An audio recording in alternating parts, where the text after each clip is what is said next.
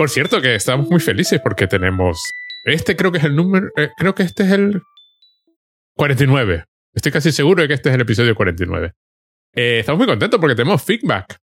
Sí. Sí, eso, aquí vamos a poder decir, nos habéis preguntado bastante por y inventarnos. Sí, sí, sí. Nos sí. ha preguntado, bueno, pero no, con que nos pregunte, con que nos pregunte uno ya es Es suficiente. feedback de verdad. Y recordamos a todos los oyentes que pueden venir y decirnos que nos falta una R en el apellido o lo que quieran contar, ¿no? Lo que quiera. ¿Qué guion lleva, qué, qué- qué guion lleva tilde? Re Jorge no tiene sentido, recasado es un poco raro, ¿no? Pero bueno, cualquiera sabe.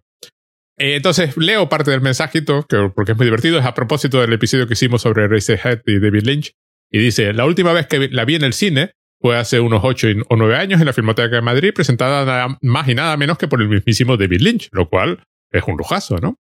La copia era en cine y pasó eso que en nuestra generación, estoy entendiendo que se refiere a que somos mayores, hemos experimentado alguna vez, mezclaron los rollos. Eso ya no pasa hoy en día porque ya no... Bueno, desde hace muchos años, cuando empezaron a usar estos rollos que era toda la película entera, ¿no? Donde Sí, ya estaba todo... ya no- Pero bueno, sí, pasaba. Yo lo que recuerdo era cuando se quemaba la película en medio de la proyección. Empezaba a quemarse porque se, se, se detenía por cualquier motivo. Además de muy mala manera. La gente silbaba, interrumpían la proyección, cambiaban en rollo y se volvía a equivocar. Al final la proyección fue un mejunje totalmente alocado, pero que en cierto modo convirtió la experiencia en un espectáculo único, claro, me imagino. Muy, eh, es cuando yo llegué a este punto leyendo el mensaje de este compañero, dije, es que es linchiano total. Esto que.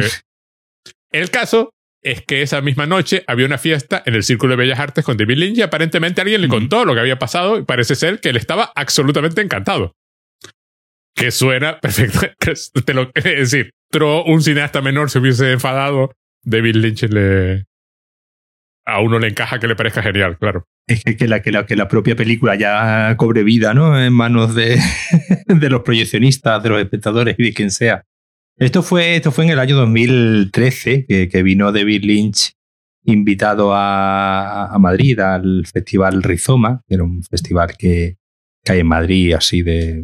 Que de luz, que de, que de, que de, de luz eso de Rizoma, pero bueno, nada. Sí, Rizoma, no qué. pues sí, no es un festival, no, es un festival de, de todo, ¿no? De, de, libros, de cine, de... De ahí el nombre. me- de ahí el nombre, ¿no? Mezcla un poco diferentes disciplinas y vino. Eso, como digo, en el 2013 dio una charla sobre eh, su tema, sobre la meditación trascendental y, y tal, y una de las actividades que hizo fue, fue precisamente esta, y fue de hecho salió las noticias porque otra de las, eh, de las actividades que, que hizo fue que fue prácticamente por sorpresa a, eh, a un instituto porque había una profesora que había estado utilizando su libro de meditación trascendental con sus, eh, con sus alumnos y se había enterado de que David Lynch iba a venir eh, al iba a venir a Madrid y no sé cómo pues se pondría en contacto con la organización o alguna manera y parece ser que David Lynch se interesó ¿no? por el por el tema de que esta mujer estuviese usando su libro con sus eh, con sus alumnos para ayudarles pues como que a manejar el estrés y estas cosas y el señor pues, una mañana dedicó una dedicó una mañana a ir al este, a este instituto a conocer a la profesora y a conocer a los alumnos de del no recuerdo si era un instituto o era un, colegio. Y recuerdo que en su momento salió bastante bastante en las, eh, las noticias. Y como le he comentado a nuestro a nuestro querido admirador, pues le, le he dicho que sí, que, que sí conocía, conocía la anécdota y la verdad es que me quedé con muchas ganas de, de ir en su momento, pero recuerdo que en su momento también los precios eran realmente prohibitivos para, para todos. Y creo que ir a la charla costaba como ciento y pico euros. Después eh, la cena esa que hubo por la noche en el Círculo de Bellas Artes costaba como 150 euros, una cosa así. Es decir, era todo, era todo de, de un, de un precio prohibitivo. Que en un, en un instituto de Coslada, aparentemente. En un instituto de Coslada, ¿sabes? Ve que era, no recuerdo si era un instituto y o era. hay una un- foto de la profesora que debía estar Sí, sí. encantada. Sí, de sí, la vida. imagínate, claro. O sea, vamos, Sí. y con David Lynch, aquí está. Bueno, pues muchas gracias a nuestro corresponsal. Gracias por el mensaje. Nos gusta saber que, que gusta. A veces estas cosas, yo siempre lo digo del canal, a veces estas cosas son un poco solitarias. Uno la hace y asume que a la gente le gusta porque tienen visitas y descargas y la gente no se desuscribe y tú dices, bueno, tuvimos 400 descargas en un episodio, se volvemos a tener 400 descargas. Quiero decir. Entiendo que, que nadie se ha ido por en medio. nadie se ha ido por en medio, a nadie le ha disgustado. Pero es agradable recibir mensajes y contando anécdotas, historias, y ya, y ya digo, aunque alguien quiera decirlo del apellido. Así que os animamos a que nos dejéis comentarios. Tenemos direcciones de correo, estamos en Twitter, eh, el método que sea. Hay gente que me escribe por Instagram. Yo ya, yo ya he olvidado la cantidad de, de sistemas de mensajería que tengo instalados en el. Es fácil, es fácil encontrar. Sí, no, no, no nos escondemos precisamente. Pues hablando de todo un poco, de cine, hoy venimos con una película que además eh, yo tendría que haber visto, porque además es la típica que coincide con la época de que este hombre, además, su nombre sonaba continuamente, ¿no? Sí, sí, fue su primera película, sí. Sí, sí, pero, sonada. pero además, a partir de esta, fue un nombre Sí, que se sí, repetía sí, sí. Durante finales de los 80 y de los 90, era un nombre que salía periódicamente. El de Abbas Kiarostami. Y la película es uh, ¿Dónde está la casa de mi amigo? Que aparentemente en persa el, el título es el, el- es el título de un poema. Es famoso. Y es. eh, debo confesar que es la película. eh, más es una película francamente curiosa porque el resumen es tan sencillo como decir que un niño de 8 años, que se llama Ahmed, se confunde y se lleva el cuaderno de su compañero de clase, Mohamed Reda, a su casa.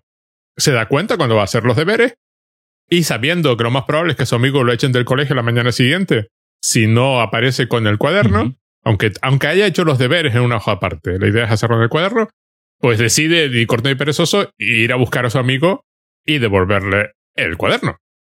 Eh, no lo consigue, es una búsqueda totalmente infructuosa. Los, los, los mayores mm, con los que se encuentra y a los que le pide ayuda son o absolutamente despreciables en el sentido social, no, no, no es que sean malas personas, o el, único personaje amable en toda la película, eh, el, pobre no da para más y, y no le ayuda tampoco. Al final decide hacer los deberes, él. A la mañana siguiente llega al cole, le da el cuaderno y el profesor pues lo pone como todo bien y, y, y para adelante, ¿no?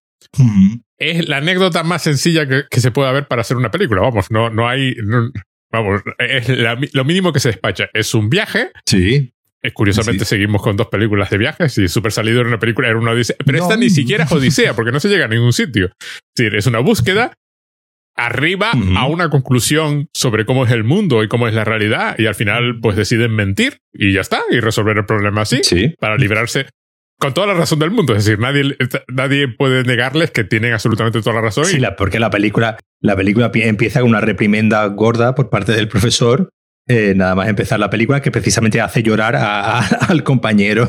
Es que además todos los adultos de la película, o la mayor parte de los adultos de la película, sobre Sí. todo los adultos responsables de, de Ahmed, que es el, es el eje, lo que les importa sobre todo es ser estricto. Sí, Hay, una, hay un ser estricto por ser estricto, sí.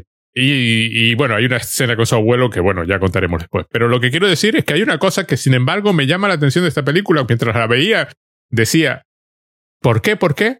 Y es. Luego hay una escena en medio que medio lo explica, ¿no? Pero es que ya empieza así, la película. Ujú. ¿Por qué son tan importantes las puertas en esta película? Es que salen puertas continuamente y las puertas hacen cosas en esta película Sí, es una película eh, súper, súper, súper naturalista. No puede ser. O sea, sí, que también ahí ve- venía de- del mundo del, del documental. Entonces, eh, obviamente, hay un poco, y él lo decía siempre en las entrevistas, que hay un poco siempre esa intención de no interferir en, en la realidad. Obviamente sabiendo que hasta, que hasta cierto punto eso es una, es una quimera, ¿no? Es decir, es- está ese dicho siempre de que una vez que pones la cámara en algún sitio, aunque sea en una esquina, ya estás interfiriendo con la realidad, aunque sea cuando estás haciendo un, documental. El niño, pues obviamente el niño no era ningún niño actor, es decir, al niño le ponía la cámara en una esquina, le decía las acciones que tenía que hacer, como prácticamente está rodada en su pueblo y prácticamente en su casa, pues para el niño, por ejemplo, pues el, el escenario, el, el- lugar de, digamos, de trabajo, ¿no? Donde tenía que hacer, eh, eh, hay un momento, ¿no? Que le, que la madre le pide que, que haga, que haga unas tareas, ¿no? Que, que ayude, que le ayude a tender la ropa, creo que era, o a recogerle, o a recoger una ropa o algo. tú estás viendo al niño pues trabajando con completa naturalidad en ese, en ese lugar, pues como, habrá, como habría hecho probablemente el niño mil veces, ha ayudado a su madre a hacer eso. Entonces esa idea de un poco documental, ¿no? De, de interferir lo menos posible con lo que está ocurriendo en la realidad, pues obviamente él lo lleva al cine hasta que va haciendo varias piruetas por el, por el camino durante filmografía, como ahora también comentaremos. Eh, leyendo sobre la película, hay una postura como muy orientalista, es decir, la de la película es iraní, estaba, es en persa la película, menos creo que hay una frase en turco o un par de frases en turco. Eh, la, la, tendencia a verla como una especie de viaje espiritual y no sé cuánto se queda, pero la película no es para nada así. La película es totalmente naturalista. Es decir, este niño está intentando devolver un cuaderno que efectivamente es un bagoofing, está devolviendo, es decir, no hay, no hay más historia, no hay más anécdota que esa. Y, y, simplemente la cámara está registrando, o sea, toda la sensación es la de puramente documental. Efectivamente, ya sabes que no es verdad, que hay un guion y que.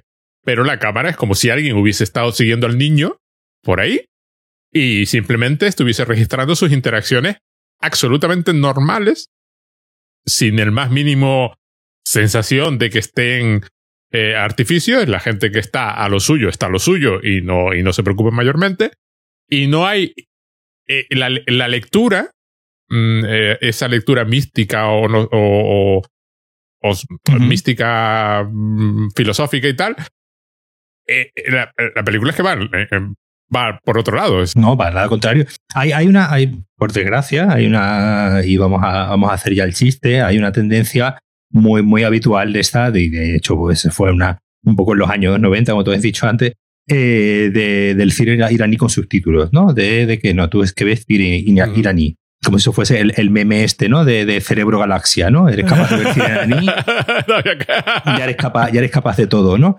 Eh, y muchas veces, pues, como la mayoría de las veces pasa en, esta, en estas cosas, pues son muchas veces más fruto de la, pues, del desconocimiento o, o del, de la repetición de, de un chiste que, de, que, de, que, un verdadero conocimiento.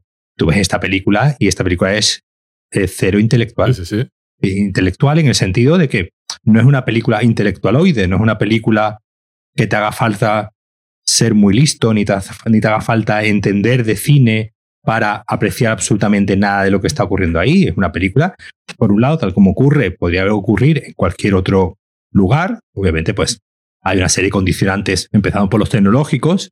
Esto con una llamada de teléfono se podría haber solucionado. El niño llama por teléfono al amigo, eh, queda un y ya está. Pero obviamente, pues estamos hablando del Irán de, de, de, de, de finales de los, de los 80. La película es de 1987.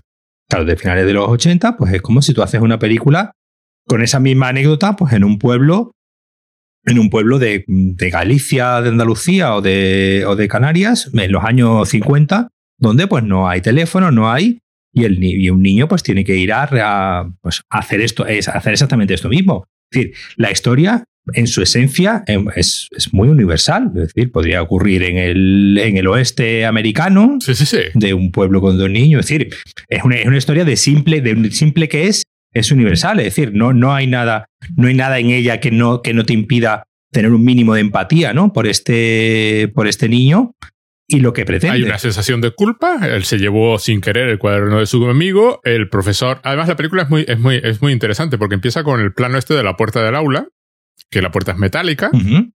que es un detalle asombrosamente importante en la película, que la puerta sea metálica, uh -huh. y, y el plano se sostiene durante un tiempo. Hasta que pasamos al interior. Y los niños se lo, y los niños se lo están pasando pipa. Pues no está el profesor, están, exactamente. A mí me recordó mucho. Porque no está el profesor, está, está, están pasándoselo bien a sus cosas. Y de repente llega el profesor y les corta el, el, el, rollo. Les corta el rollo. A mí me recordó mucho esa escena cuando yo era profesor, pues en un momento dado hacías la guardia, recorrías el instituto y de pronto oigo un, un, un alboroto brutal, ¿no? Y, y, me acerco a un aula y estaban los alumnos, que además eran alumnos de, ya de bachillerato, ¿no? Y digo, ¿qué, pero, ¿qué, ¿qué pasa? ¿Ya está alboroto? Y me dice, no, es que está dormido el profesor. Y efectivamente el profesor estaba dormido. pero era catedrático. Y tú dices, ah, bueno, pues. Pues vale, pero. no, no, durmiendo. vale, pero no hagamos. no pero no hagamos. hay más aulas, pues no hagamos demasiado ruido. Y me, y me fui. Pero no, este profesor es súper estricto, abre la, a, a, pasamos, además es, es, muy interesante porque no se ve abrir la puerta desde fuera, se ve abrir la puerta desde uh -huh. dentro, pasamos al interior del aula, están todos ahí alborotados, se abre la puerta entre el profesor, que es un señor que ya establece el comportamiento de la mayor parte de los, de los adultos en la película, que es estricto por ser estricto.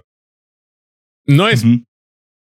Eh, hay una idea que corre la película en los adultos, la de educar a los niños de cierta forma, para que sean disciplinados, y todo lo que se hace es para conseguir el fin de que sean disciplinados. Entonces, la función de los deberes queda claro, sobre todo queda claro al final. La función de los deberes es que se hagan los deberes. No es aprender. No es aprender. Porque claramente, es decir, cuando termina la película, está corrigiendo, corrige el cuaderno de Ahmed y luego corrige el cuaderno de Mohamed. Pero los dos cuadernos están escritos por la misma persona. Es decir, no es que no es que recorrigiese primero el de uno, luego el de otros 19 alumnos y luego el último el otro, ¿no? Es que los acaba de, los tiene delante simultáneamente. Decir, es evidente que están escritos por la misma persona, por mucho que haya intentado disfrazar la letra. Pero la función es que se hicieron los deberes y se hicieron donde hay que hacerlos, en el cuaderno. Entonces no pasa nada. Además, hay un detalle que me encanta, que uno de los niños está como metido debajo de un de, de su mesa, ¿no? Que es que le duele la espalda.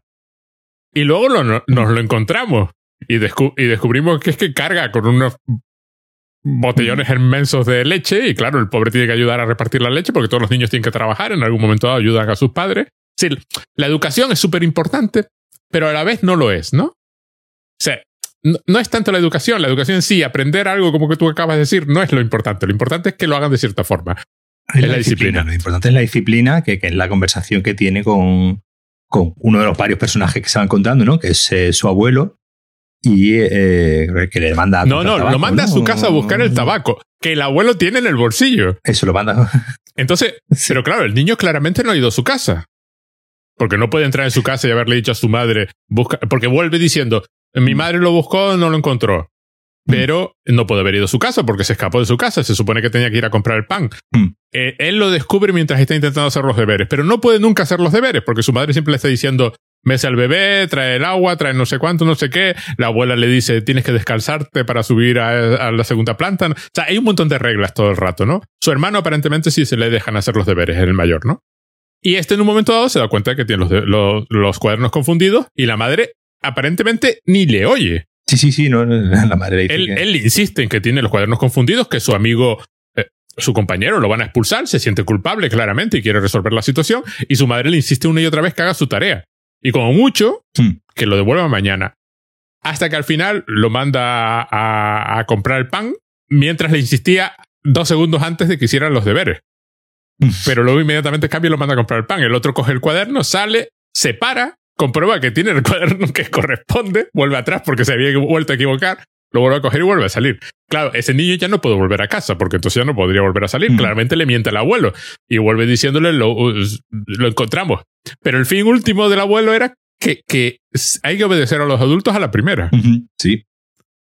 Y que su padre, una vez a la semana, su padre cuenta el viejo, que su padre una vez a la semana le daba un, centavo, un centavo pero cada, 15 días una paliza.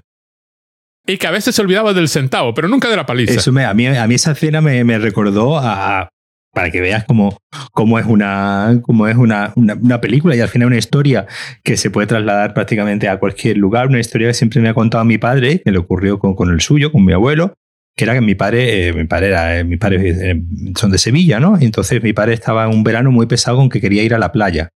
Y mi, mi abuelo le decía, bueno, pues ya iremos a la playa. Y mi padre todos los días se levantaba y decía, quiero ir a la playa. Y ya un día mi abuelo se hartó, lo llevó a las 8 de la mañana a la estación de, autobús, le compró un billete, no sé si sería a San Lucas, a Chipiona, a Matalascañas, a un sitio cerca de, de, Sevilla. Esto decía hablando tendría mi padre 10, 11, 12 años, no, no, tenía, no tenía más. Le compró mi, mi abuelo un billete de, de, ida y de vuelta, el primero de la mañana y el último de la, de la tarde.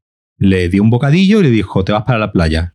Y se pegó mi padre un día entero solo en, la playa, mm, llegó a, la, llegó a la estación, se quedó allí, fue a la playa como, como pudo y al día siguiente, y al día siguiente no, y ya por la noche, sabiendo la, hora, preguntando, pues se volvió y eh, pasó el día en la playa.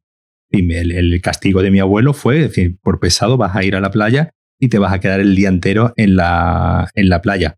Obviamente esto hoy en día pues sería totalmente eh, impensable, ¿no? Esa, esa, esa idea de esa, de esa autoridad, ¿no? De esa autoridad que como digo, que aquí, la, que aquí pues eh, ya un poco hablaremos del tema, pero yo creo que, que, es, un, que es algo donde el, el, contexto político, pues obviamente se cuela en, la, se cuela en, las realidades. En esta, en esta historia que acabo de, de, contar, pues obviamente, pues de un contexto en el que estábamos en España en los años, pues esto sería los años 60, cuando, cuando ocurrió, que mi padre tendría esa edad.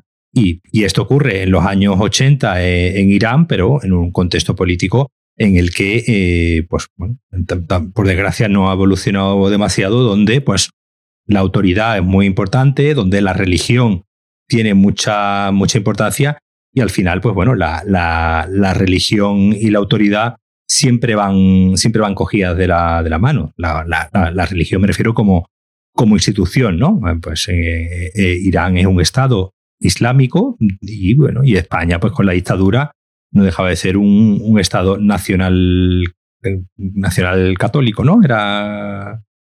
sí, no me acuerdo. Nacional católico, ¿no? Pero donde, digamos, donde la Iglesia donde la iglesia y la autoridad ¿no? ejercida por la, por la iglesia impregnaba a, a, a todos los ciudadanos. Y al final, esta idea de que hay que ser una persona estricta, pues como lo es aquí el abuelo del niño, o como en su momento, como he dicho, era, era mi, mi abuelo con mi, con mi padre, era algo que, que, estaba muy. que yo creo que es algo que, que se ve en toda la película y sobre todo con ese, ese, que, que, ocurre, ¿no? Una de las primeras escenas de la película, cuando entra el profesor y un poco hay una anticipación a lo que va a ocurrir, ¿no? Porque el, el, profesor advierte, les advierte a todos los, los, niños que hay que ser, ¿no? Muy cuidadosos con el cuaderno, que hay que, bueno, está anticipando, pues, el, el detonante, ¿no? De la, de la película, que es el, el haberse confundido los, los cuadernos, ¿no? Entonces ya y ahí, de hecho, ahí, pues, este niño, el, el, compañero, llega un momento que incluso lo hace, lo hace llorar y, y, vemos que, que, pues, un poco la crueldad, incluso la crueldad con los niños, es algo con lo que está a la orden del día. Es decir, al final los niños son. Sí, sí. un segundito, un segundito. Eh, resulta que el niño no había hecho los deberes en el cuaderno en dos ocasiones anteriores. La que, ya, la que ya no te permiten es la tercera. La tercera, por eso, de ahí la culpa de, de Ahmed. Es decir, por su culpa, por haberse llevado el cuaderno, van a expulsar al otro, porque no hay. Es decir, queda claro en la intervención del profesor que no hay excusa válida. Uh -huh, claro, claro. O sea, se, te puede, se te puede haber muerto tu madre, no hay ninguna excusa válida por no haber hecho los deberes. Porque tu madre ¿no? se muere más, no tres. Entonces, claro, la primera vez puede ocurrir. Si ya te ocurre tres veces, ya algo estás haciendo, algo estás haciendo mal. Y como sociedad debe ser reprimido, ¿no? Y tienes que llevar esta reprimenda. Entonces, esa, esa crueldad continua que hay con todos los. Eh, con, el niño, ¿no? Durante toda, la, durante toda la película, donde el pobre cada vez que pide ayuda, le pide ayuda a alguien, recibe cualquier cosa menos ayuda o, o palos en la rueda directamente, como el, como el, como el abuelo, eh, es, una, es algo que, que a, a, a que, que está a mí eh, comentaba, a él le gustaba mucho trabajar eh, con niños, pero al final esto no es una película infantil, es decir, es una película donde salen niños, es una y ocurre ¿no? con muchas de, de este hombre, es una película donde hay niños protagonistas, pero en realidad es una película para adultos. Obviamente la puede ver un, la puede ver un niño sin problema, no es una película, como hemos dicho antes, no es una película nada, nada difícil de, de, de ver, no es una película, más una película cortita, ¿no? no creo que no, no creo recordar no sé, llega a los 100 minutos, ¿no? Es una película. 83 minutos. 83 minutos, claro. Es decir, una película que no llega, que no llega a, la, a la hora y media. Se ve en un instante. Se ve, se ve en un ratito. Y como he dicho antes, que es una película que, que al final eh, lo que está contando es algo con lo que todos podemos empatizar y, si, y todos que hemos sido niños alguna vez, aunque yo creo que es una de, la, una de las enseñanzas más eh, bonitas que me gusta a mí de esta, de esta película, es que es, es que, que, todos hemos sido niños alguna vez y todos hemos estado en, probablemente en, esa situación, en una situación problemática eh, como la que podía estar este niño y nos hemos encontrado con la incomprensión del, del mundo del mundo adulto, ¿no? Te contaba cuando hablábamos de lo de David Lynch, que cuando yo fui a ver eh, Corazón Salvaje pensé ah, sí, sí. qué complicado va a ser esto, el mundo de los adultos, y al final somos los propios adultos los que complicamos muchas veces las cosas, como que, como digo, con, lo fácil que hubiese sido ayudar a este niño desde, desde el principio, y como tú, como tú has comentado antes, al final los pobres se ven, eh, se ven obligados a, a, usar la mentira, que es algo un poco que va eh, contra natura a los propios niños, ¿no? Siempre está el, refrán este de que los niños y los borrachos siempre dicen la verdad Y al final somos los adultos los que, lo que obligamos a los niños a que digan mentiras precisamente por nuestro, eh, nuestro empeño en poner eh, normas, la mayoría de ellas eh, arbitrarias, absurdas, como suelen ser la mayoría de las normas que nos inventamos los padres. Sí, es que además son normas por ser normas. Y, y queda todo perfectamente definido en toda la primera escena con el profesor en el aula, porque, vamos a ver, esto, el niño este Ahmed vive en, en Cocker. Es un, pues un, una aldea. Eh, su compañero vive en otra aldea vecina, pero vamos, que suben una colinita y llega a la aldea. O sea, tampoco. Entonces todos vienen a la misma, a la misma escuela, los que vienen de. Entonces la escena del profesor es que la puerta esa de hierro no acaba de cerrar bien nunca. Que llegan niños tardes porque vienen de la aldea al lado, que no quiero mm, decir su nombre porque es post algo, pero no lo quiero pronunciar mal, entonces no me lo voy a inventar. Entonces ya queda claro, llega uno y queda claro que los de la otra aldea se tienen que levantar 10 minutos antes, pero se tienen que acostar media hora antes para estar de... Que el que le duele la espalda, por un lado. El otro, que, que, que si mañana fallas te expulsamos. Y la arbitrariedad esta de las normas, porque existen normas. Es decir, no, nada de huelgas, nada de ponerse a gritar, nada de ser niños. O sea, los niños no pueden ser niños ni siquiera cuando están solos, eh, sin, sin nadie, ¿no? Y luego cuando él va a la otra aldea, pues solo sabe que su, que su, que su compañero vive en la otra aldea, sube un caminito que aparentemente lo hicieron los propios niños en el rodaje de la película, ese caminito en zigzag además, como en plan. Y en la otra aldea, pues nadie, nadie conoce a su, a su compañero. Eh, un tema, un tema recurrente en toda la película es que los adultos no hacen ni el más mínimo caso a los niños. Los niños no existen como individuos, existen como como objetos de, de autoridad, ¿no? la autoridad. Y, como mulas. Y como mulas. un tema que establece el profesor es que hay que hacer las tareas todos los días, y luego lo repite al final de la película, de que antes que cualquier cosa hay que hacer la tarea, que si tu padre le manda, te manda a ir a trabajar, primero hay que hacer la tarea y luego trabajar, pero es todo mentira. Cuando tú ves la... Eh, eh, después de salir del colegio hay un momento en que juegan en el patio los niños, pero luego hoy se ve a Ahmed llegar a su casa y cómo tiene que hacer mil cosas mientras mientras está intentando hacer los deberes. Y su madre insiste en que tiene que hacer los deberes, pero a la vez no tiene que hacer los deberes, ¿no? A la vez ir a comprar el pan es más importante que hacer los deberes. No pierdas el tiempo, ve a comprar el pan. Ponerse y quitarse los zapatos es importante. En un momento hay un, hay un momento genial donde se quita los, los zapatos antes de pisar una alfombra. Y luego se los vuelve a poner en cuanto sale de la alfombra. Pero luego sube al segundo piso y ya no se los ha quitado. Entonces su abuela es la que lo, es la que lo riñe por. Y luego está el asunto de su abuelo, porque lo de su abuelo sigue un poquito más, porque está hablando con otro viejecillo. Y el otro viejecillo. Bueno, pero ¿qué pasa si no hay ninguna excusa? O sea, ¿qué pasa si el niño no ha hecho nada mal? Y el abuelo le dice que hay que inventarse una excusa. Porque dar la paliza es más importante que tener razón para darla. ¿eh?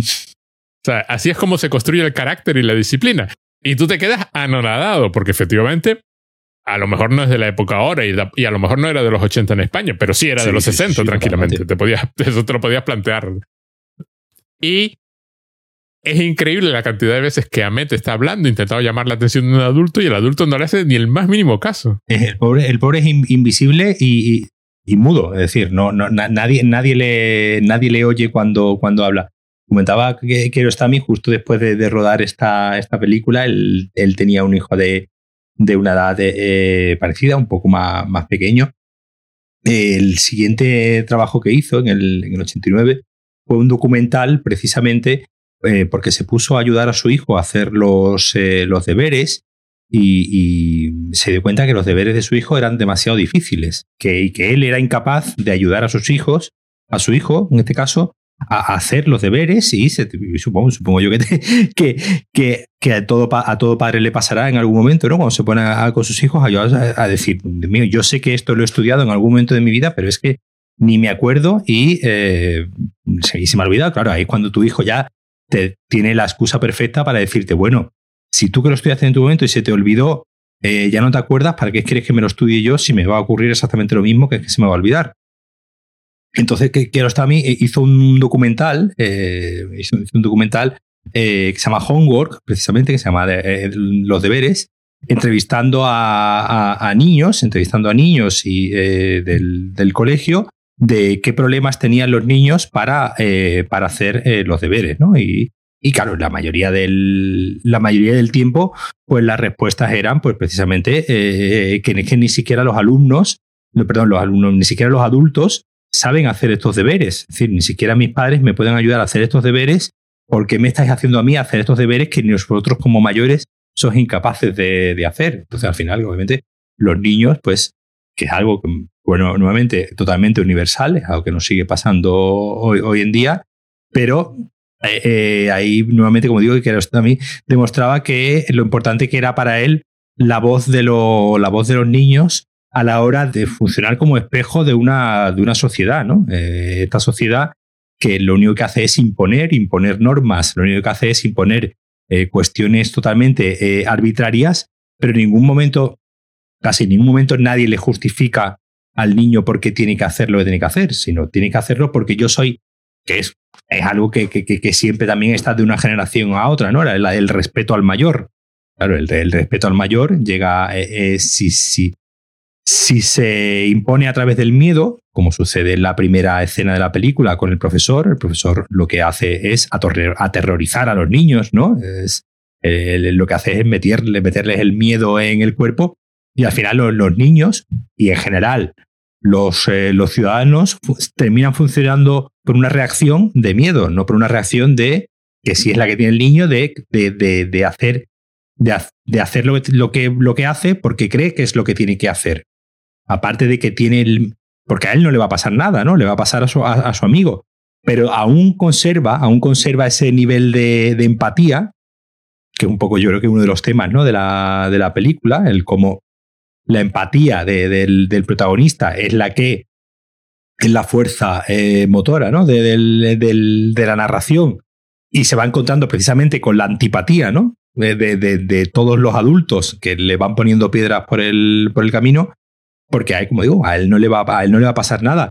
Y entonces es como eh, eh, es, ese momento donde los niños, esos niños todavía funcionan por un ánimo no egoísta, ¿no? Por un, por un ánimo altruista de simplemente ayudar a, su amigo que ni siquiera sabe dónde vive, contra ese mundo de los adultos ya totalmente egoísta y, como he dicho antes, totalmente arbitrario y totalmente eh, calculado en cuanto a las normas que, tiene que, que tienen que, que tener aunque estas normas no tengan ningún, ningún sentido. De todas formas, hay una cosa que mencionaste antes y que vale la pena aclarar, porque aunque no hay ninguna escena de violencia en la película, siempre hay una violencia implícita. Es decir, eh, eh, Ahmed está haciendo esto dando, dándose a entender que se va a ganar una buena también. En cuanto se le descubra que, se, que no compró el pan o que hizo no sé qué o que no sé cuánto, en cualquier momento le puede caer la lluvia de golpes encima. Si el abuelo le ha dado palizas a su padre sin, sin razón, si tiene motivos para hacerlo. No, no, y aparte el abuelo,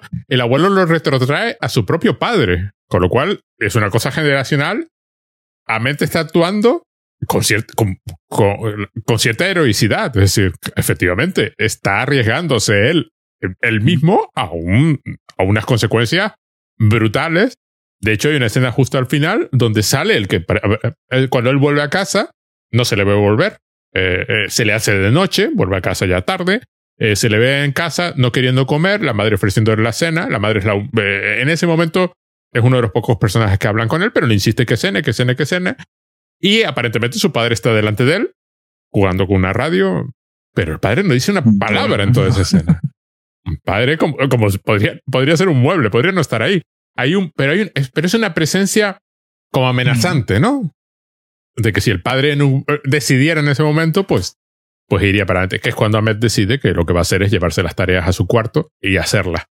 Y hay una escena muy bonita en ese punto, porque él está inclinado sobre el suelo, trabaja en el suelo, está inclinado, está haciendo los deberes.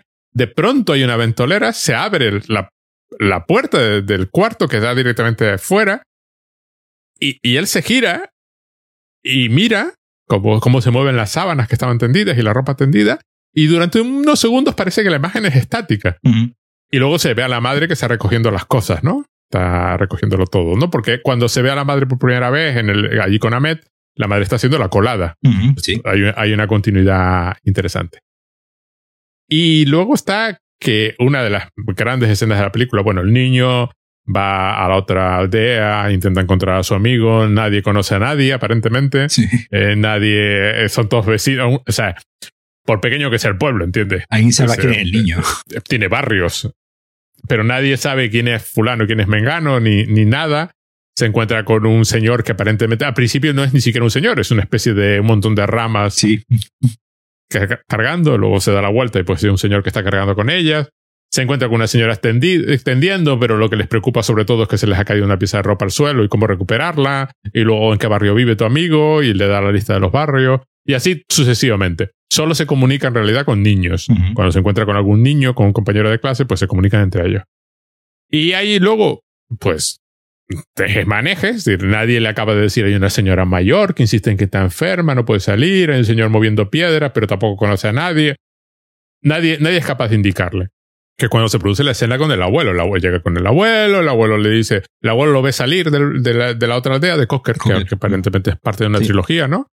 Luego lo ve volver y es cuando decide que hay que darle una elección, mandarlo a buscar el tabaco, a pesar de que sabe perfectamente el abuelo lo tiene en su bolsillo y una, una cosa arbitraria totalmente de, de solo porque voy a ejercer, el poder. Y pasa una cosa muy, muy curiosa, que es que este personaje desaparece de la película durante unos minutos y asistimos a la mejor escena de toda la película, que es un problema con puertas. Hay un señor que fabrica puertas o que vende puertas y es el que vende puertas metálicas. Intenta venderle puertas metálicas a todo el mundo y sustituir las puertas tradicionales por puertas metálicas. Las tradicionales son de madera, muy bonitas, y las metálicas son como la que... Porque las metálicas duran toda la vida. Y en un momento dado alguien pregunta cómo se calcula lo que dura una vida. Claro. Que, me que se duran toda la vida y además le intenta vender una puerta de estas a un viejecito que está ahí, que yo la respuesta, yo soy ese señor mayor, la respuesta para lo que me queda de vida, la puerta que tengo me- No. o sea, me va a durar Para lo que me queda, me vale. Y, y es todo un tejemaneje donde aparentemente el único problema es el dinero. Sí. Entonces, en esa escena da la impresión de que el centro del mundo de los adultos es el dinero, ¿no? Y los Ahmed reaparece. Y entonces le dice a su abuelo que, no, que su madre no encontró tal, porque la buscó tu madre cuando yo te mandé a ti. O sea, hay todo. Es decir, siempre fallas, ¿no? Nunca hay forma de cumplir bien la misión, ¿no? Siempre hay un pero, ¿no? Y entonces el señor, el, el comerciante de puertas, eh, que no recuerdo cómo se llamaba, Atay o algo así, le pide una hoja del cuaderno Sí. y se la quita, básicamente. Y el otro le insiste que el cuaderno no es suyo, eh, que, que, es del, que es de su amigo, pero al otro le da absolutamente igual. Nadie oye a los niños, ¿no? Y al final le acaba arrancando una hoja y le quita el cuaderno porque lo necesita para apoyarse. Hay una mesa allí, se podía haber sentado en la mesa. Pero, pero tú es que el niño le ponga una pega eh, para coger el cuaderno para insistir con el, con el cuaderno. Sí, sí, sí, sí, sí, sí, y sí. Y entonces le quita el cuaderno y al final le quita el cuaderno, la hoja, y, y básicamente escribe una especie de contrato comercial de recibir y tal. Le devuelve el cuaderno, pero hay un... Y es cuando descubre que este comerciante tiene, o, o, o- o herrero, o lo que sea, tiene el mismo apellido que, que el compañero que está buscando, con lo cual llega a la conclusión de que a lo mejor es este el padre del compañero. Pero toda la idea es que esto, toda esta discusión gira en torno al dinero y al cambio ya que ahora ponemos puertas metálicas en lugar de las puertas tradicionales. Así que él lo persigue a la otra, a la otra aldea. Pero el otro va en burro, que por cierto el burro me dio una pena enorme, porque además el otro es un señor bastante grueso y que debe pesar un montón. Y él lo persigue mientras el burro va pues relativamente rápido y el otro va corriendo, y el niño va corriendo detrás. Llega a la casa, se encuentran con un niño y una escena Sí. también genial donde a la, cara, la cabeza del niño no se le ve durante un rato. Un ejercicio de suspense durante un par de minutos. Sí, sí, sí. Está llena de. Es curiosamente está llena de ejercicios Sí, de suspense, donde no queda claro. Tarda, es decir, ¿Qué va a pasar? Empieza una, empieza una escena y es como que nunca sabes a dónde te va, a dónde te va a llevar, ¿no? Cómo va a terminar. Ahí está él viendo, él, intentando averiguar si ese niño del que está viendo el cuerpo y las piernas, pero está detrás del burro, no se le llega a ver la cara y siempre hay como impedimento físico para no verle la cara, pero durante un par de minutos tarda en, en verle la, la cara y darse cuenta pues que no es su, su compañero. Y hay una escena similar con unos pantalones Mm, colgados. sí. Que está convencido de que son del color del pantalón de su compañero, con lo cual él está convencido que es el de su compañero. Pero hay unos minutos en que es imposible determinar si es o no es el. Y él se esfuerza por determinarlo. Hay varios momentos de Sí, sí, sí, suspense sí. que es muy curioso, porque es una película que tiene así momentitos de puertas cerradas que no se abren por mucho que él llame. Y entonces, claro, se queda sentado y se empieza a repetir el nombre de- del compañero y cosas así, ¿no? Bueno, pues con diversos tejemanejes llega al personaje más curioso de toda la película, que es el carpintero, que es el único que le ayuda, el único que dice, bueno, pues voy contigo, sí que conozco a este, te llevo y vamos a su casa, ¿no? Pero el viejo es que se aburre, ¿no? y lo que quiere es contarle su vida. Cómo él fabricó no solo todas las puertas y ventanas de la aldea donde vive, sino las de Cocker también, las aldeas de, de, este niño, de Ahmed. Con lo cual conoce a los padres de, de Ahmed y empieza a contarle que ahora las están cambiando por puertas metálicas. Que es el que hace el comentario de cómo determinan que va a durar toda una vida, por qué hacen este cambio, se las llevan a la gran ciudad, Teherán. Y una vez estuve en Teherán, intenté averiguar qué pasaba con las puertas en Teherán, qué hacían con ellas, pero no lo descubrí. Y, y es el personaje que ejemplifica el paso del tiempo y el cambio de las tradiciones. No se da a entender en ningún momento que hay que volver a, lo que, a, la, a la época del, del, señor este mayor. Porque le está hablando de 45 años. Esta, esta puerta, y le va enseñando las puertas, se lo va llevando de paseo por el, ya de noche, casi por, por, por, la aldea, y le va diciendo, pues esta le hice hace 45 años, esta le hice con mi hermano, mi hermano se llevó a mis sobrinos a, a la ciudad, porque todo el mundo se va a la ciudad, hay que, hay que mantener las raíces, las puertas tradicionales, las ventanas tradicionales, ahora sustituidas por las de hierro, que ni siquiera cierran bien, que es donde, donde vemos todo este tema, pero es un señor mayor que apenas se puede sostener por sí mismo, y al final lo lleva a la casa del comerciante de puertas que vendía puertas metálicas. Es decir, donde él ya había estado. El Ahmed se da cuenta de que aquello no le llevaba a ningún lado. Era un círculo. Esconde el cuaderno. En plan, por lo menos voy a respetar sus sentimientos, voy a hacerle creer que me ayudó. Reinicia en el camino ya completamente de noche por, el, por la aldea. Que eso es algo que también se ve varias veces durante la película al, personaje yendo y viniendo por el mismo camino, ¿no? Es decir, es algo, es algo que vemos varias veces, un mismo, además muchas veces, incluso prácticamente desde el mismo tiro de cámara, ¿no? prácticamente el mismo plano, donde eh, eh, incluso se podría hacer un, montaje del mismo personaje yendo por un camino y después volviendo exactamente por el, por el, mismo camino. Eh, esto, eh, la historia de este carpintero y en general todas las historias que van surgiendo durante la, película eh, es algo muy, muy habitual en el, en el cine de, este hombre y de hecho es algo que usaría él en varias de, de sus películas, el ir trufando pues, la anécdota principal ¿no? de, la, de la película de toda una serie de historias que en sí mismas podrían ser una, una película podría ser una película muy interesante la, historia del, de, este señor eh, fabricante de puertas que de repente ve que pues el progreso, o, bueno, si, podemos llamar progreso a que lleguen puertas metálicas a, una aldea de, Irán, eh, como pues el progreso de repente no, pues cambia su, eh, su modelo de negocio y obviamente eh, su vida y su, y su, y su sustento, ¿no? O bueno, pues la, la historia de, del abuelo, o como digo, como haría posteriormente en su siguiente película Kiarostami, es decir, de varios años,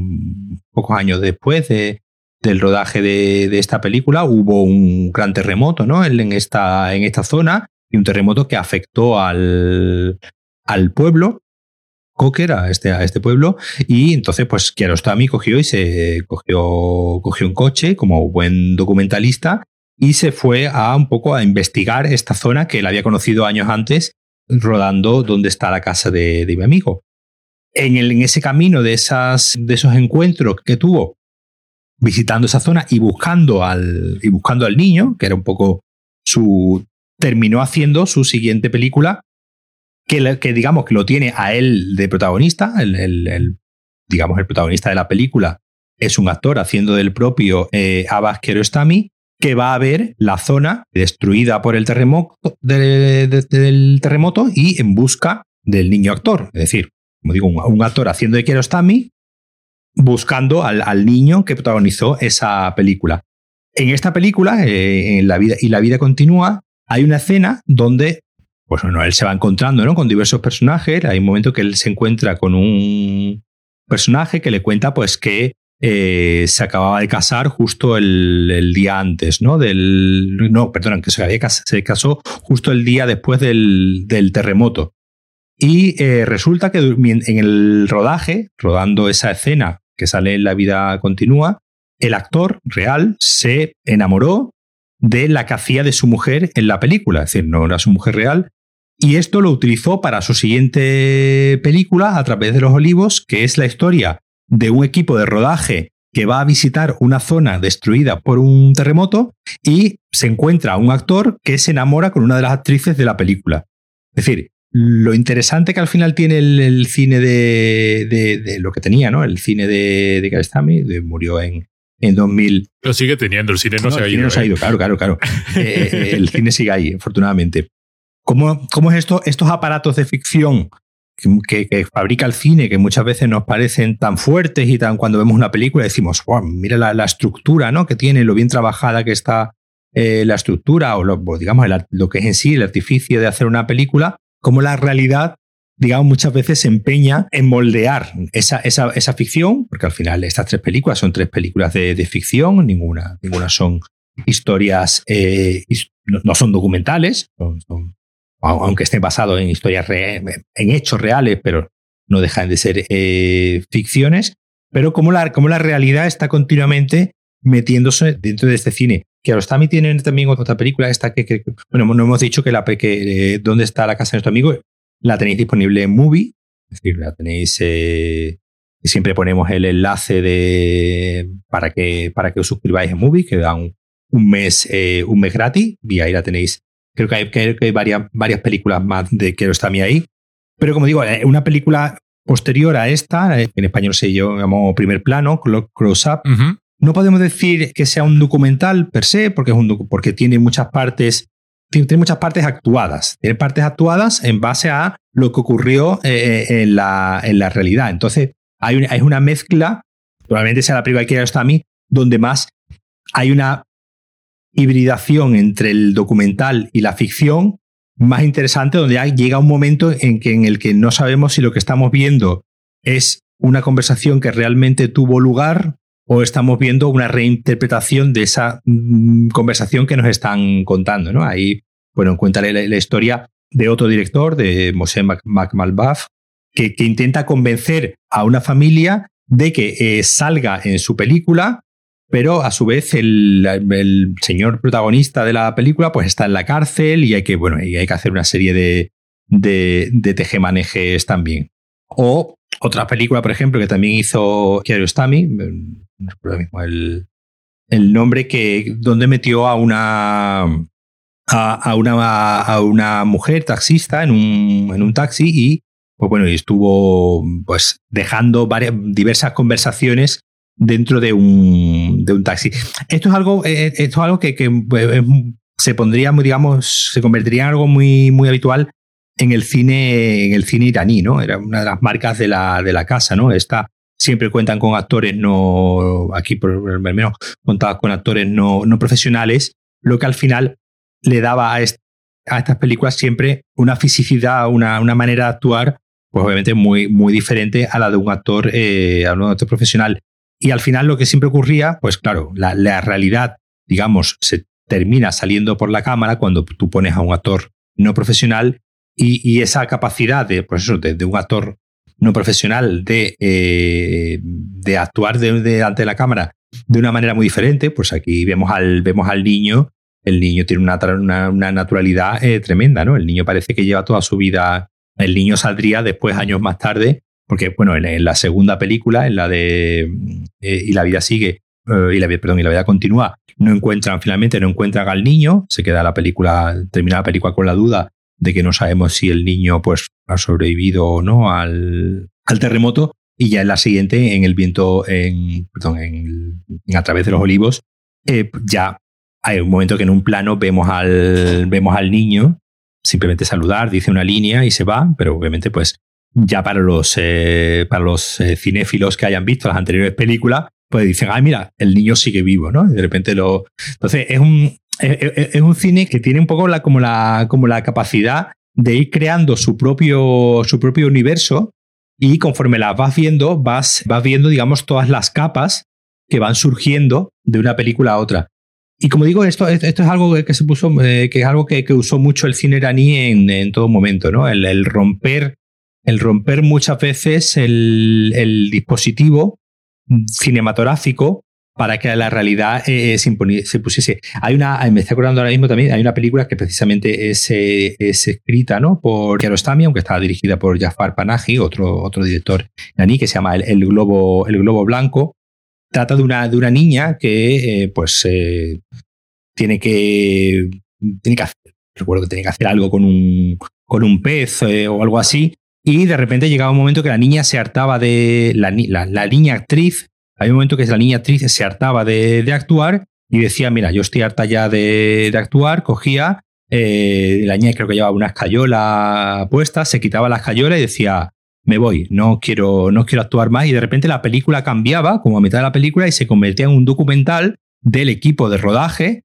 siguiendo a esta niña que tendrían que acompañarlas a su casa, pero la niña ya harta del, del equipo de, rodaje, cogía y decidía emprender el camino sola a su casa de vuelta, donde la habían recogido, ¿no? Al principio de la película, como niña. Como... Esta, esta es la que lleva, la niña lleva el micro, le habían puesto el micro y no se lo había quitado, ¿no? Entonces la, sigue, la pueden seguir grabando, ¿no? Claro, la trampa sigue, porque en realidad la niña no se ha revelado ni digamos que la niña actriz sigue siendo una niña actriz durante toda la película. Pero eh, el, el, el, juego con el, con el dispositivo cinematográfico que como digo, eh, eh, con el que te iría jugando durante mucho tiempo, Kiarostami, fue algo con lo que, con lo que estos, eh, estos cineastas, una serie de cineastas, ¿no? que durante los años, sobre todo durante los años 90, pues tuvieron bastante presencia en los, los festivales y, bueno, y en general en, las listas ¿no? de películas mejor valoradas todos los, todos los años, digamos, como digo, llegando a, a, Estados Unidos y, y todo, ese juego continuo con de venir de una tradición donde el, donde el documental era muy, muy importante, donde el documental como conocimiento de la propia sociedad era bastante muy importante, eh, como hemos dicho antes. Esta es la primera película de ficción ¿no? de, de, de Kiarostami después de, obtener una carrera desde los años 70 eh, realizando documentales. Es decir, es un hombre que tarda, pues, como digo, cerca de eh, como 15 años en, realizar su primera película, digamos, eh, netamente eh, ficcional, pero siempre con la realidad como, como, eje, como eje principal, sin ser películas, pues es algo que creo que ya hemos comentado una vez, la, realidad es muy aburrida y cuando se intenta transmitir la, realidad, normalmente eso sale una película muy, muy coñazo, pero aquí vemos en este tipo de, de cine, vemos donde a la realidad siempre se le puede dar una vuelta de, tuerca y hacer, como he dicho antes, películas realmente universales como, como estas. Y de verdad, es mm, películas para nada, para nada intelectualoides y nada complicadas de ver, más allá de que, bueno, de que estén en, en iraní, estén en persa y haya que poner subtítulos. Sí, pero bueno, entiende, los diálogos son. En las frases son las más normales del mundo. Sí, sí, además que es una película que, que incluso visualmente, no, no voy a decir que, que nadie se la ponga sin subtítulos, tampoco hay que sufrir. Pero sí es verdad que es una película que, que, ya por el mismo acting de los personajes y visualmente, pues lo, lo, lo, lo bien compuesta que está, porque eh, hay que reconocer que no hay que confundir el ánimo naturalista con que una película sea fea. Ah, no, no, la cámara no está puesta aleatoriamente. No, no, no, para nada. Por eso digo que no, no, no, no, no una, siendo una película eh, naturalista, eh, no es una película esteticista, pero, una, pero, pero tú ves eh, que, que, la cámara está puesta en lugares muy, muy, muy bien pensados. Es decir, eh, mí tenía, además, muchas veces pues los, los, los planos son muy largos, ¿no? Y tú comentabas antes lo de, la, lo de las puertas. En general, en general, cualquier elemento arquitectónico o cualquier paisaje tiene una gran importancia ¿no? en, la, en, la, en la película. Tú mencionabas antes el, el camino este en zigzag, el camino ese en zigzag por el que el niño va, va primero subiendo y después va, va bajando, va bajando. ese plano se ha convertido en un plano prácticamente ya eh, icónico de lo que era el, el cine de Kiarostami es verdad que vemos al niño subir desde el inicio de la montañita y digamos el plano no se acaba hasta que vemos al niño desaparecer, ¿no? Al otro lado de, de la colina, ¿no? Es que además hay continuas subidas y bajadas porque la la geografía arquitectónica de los dos lugares, de Cocker y... Las casas tienen muchas escaleras todo, todo el tiempo. Sí, hay muchísimas escaleras, se baja y se sube continuamente. Ahí está todo muy bien aprovechado en ese aspecto, porque en, tenía aquí el nombre del otro pueblo y, lo volví a perder. Bueno, da igual.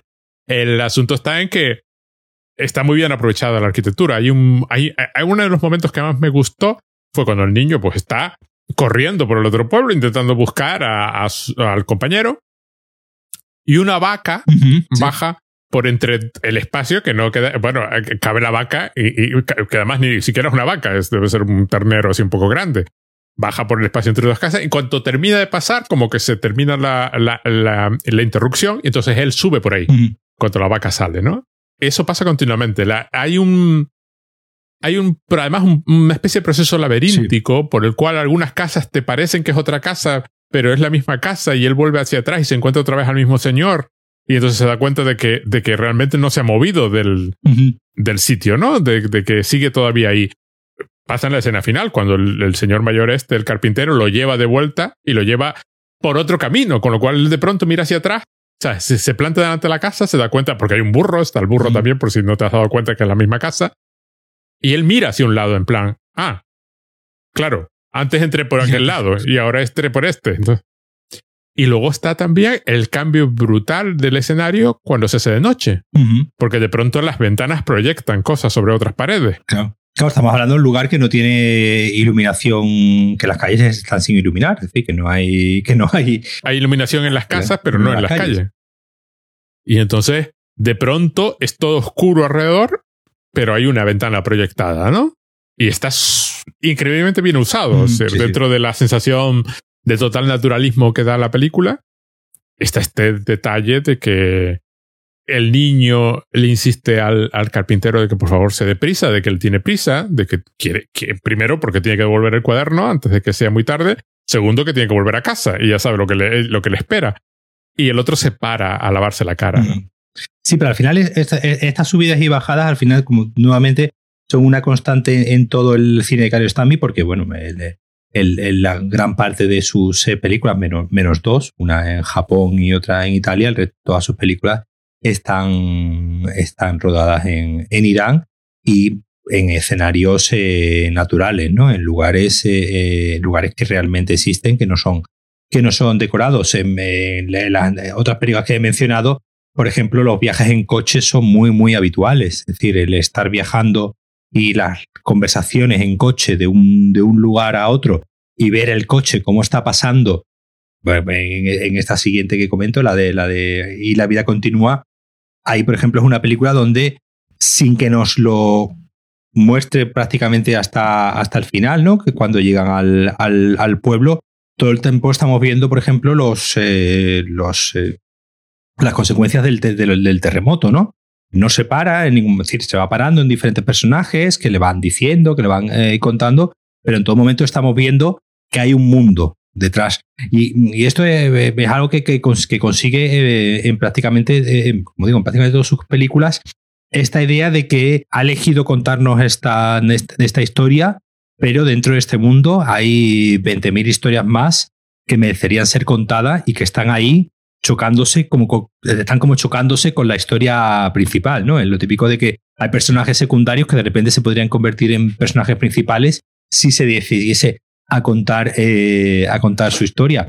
Y esto es algo que me, que me, parece que siempre es muy difícil, ¿no? De, de, hacer en, en, cine, ¿no? Que parezca que, que, que parezca que, hay un mundo que continuamente está interrumpiendo la historia, la historia principal, ¿no? Que no, que el, que el mundo no se circunscribe solamente a la historia que nos está contando, sino que hay una, toda una serie de satélites eh, alrededor de que, hay, de que el mundo no se para, ¿no? de que el mundo sigue moviéndose alrededor independientemente de que este niño pues encuentre el, eh, a su amigo o consiga darle el, cuaderno no y de que hay muchas historias a su alrededor y como digo es algo es algo que, que, estaría presente durante todo su durante todo su cine digamos esta idea siempre de, del, del camino es, algo también muy habitual en su en su cine, ¿no? Que los personajes siempre tengan una fisicidad, siempre estén moviéndose de un lado a otro. Aquí hay un continuo movimiento, ¿no? El niño no para de, de colina arriba, colina abajo, de correr de una casa de una casa a otra y además con urgencia porque se le hace de noche. Es decir, que hay también está muy bien, está muy bien captado ese sentimiento de urgencia. Como vemos al chiquillo cada vez más desesperado diciendo que se me va a hacer de noche y a tú, aquí irme, irme de noche en mitad del, del campo pues debe ser una cosa para un, para un niño de esa edad algo realmente, una, una, una aventura, una odisea, ¿no? Realmente, como tú decías, como tú decías antes. Creo que no le hemos dicho, tiene ocho años. Claro, el niño tiene ocho años, es decir, un niño pequeño. A mí me encanta porque efectivamente se ve a todo el mundo siempre siendo mm. algo. Nadie está, bueno, menos los señores estos mayores, su abuelo y el otro que están ahí claramente sin hacer nada y, y, discutiendo con el otro por las puertas y el precio de las puertas. También cuenta el abuelo una anécdota de por qué uno cobraba 12 mil y el otro mm. cobraba 6 mil y básicamente era por la obediencia de hacer las cosas a la primera. Eh, hay una especie de, de, mezcla entre el dinero y la obediencia y la disciplina absoluta que, que la película tiene así de vez en cuando. Y luego uno de los primeros señores mayores que se encuentra, se encuentra dos, porque son los primeros que se encuentra, es este que está cargando con una masa tan enorme de vegetación que a él no se le ve. Que parece un animal. Sí, que parece un animal de carga más que un hombre. Y luego otro que está simplemente sacando piedras de una casa. Mm. Cascotes de algún tipo y los está tirando fuera, pero es un señor anciano, anciano, anciano.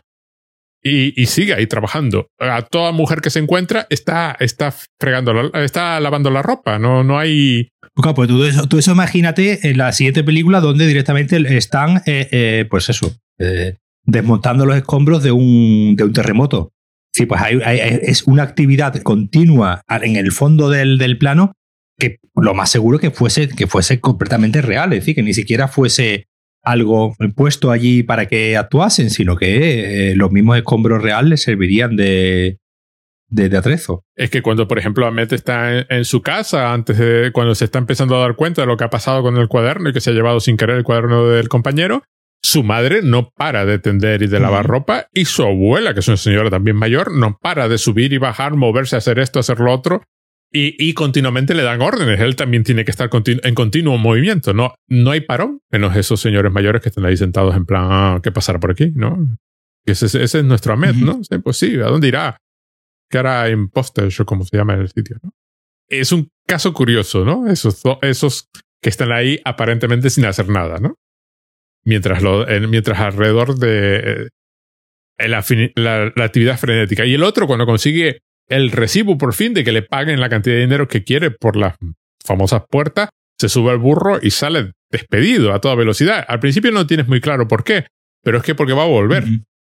Las carga y va a volver y por fin las trae. estaban hechas. No, la cuestión no era si las puedo o no las puedo hacer por el precio, sino me vas a pagar o no me vas a pagar el precio que quiero, que ahora pido por ellas, ¿no? me pareció un detalle súper divertido. Mientras tanto, el otro se está volviendo frenético cada vez más porque no consigue devolver el cuaderno. que me pareció genial, ¿no? fue, fue, fue curioso, ¿no? Que no estoy seguro de haber visto una película de este hombre, de haberla visto nunca. Aunque me tocó por época, pero también en la época universitaria, que es un poco rara, ¿no?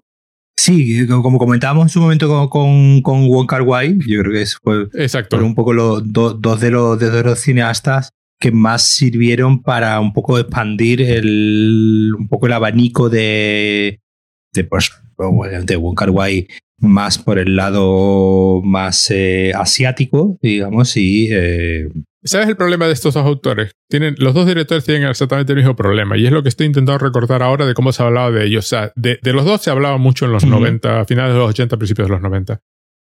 Pero el comentario era casi siempre, hoy te das cuenta, de algún tipo de orientalismo.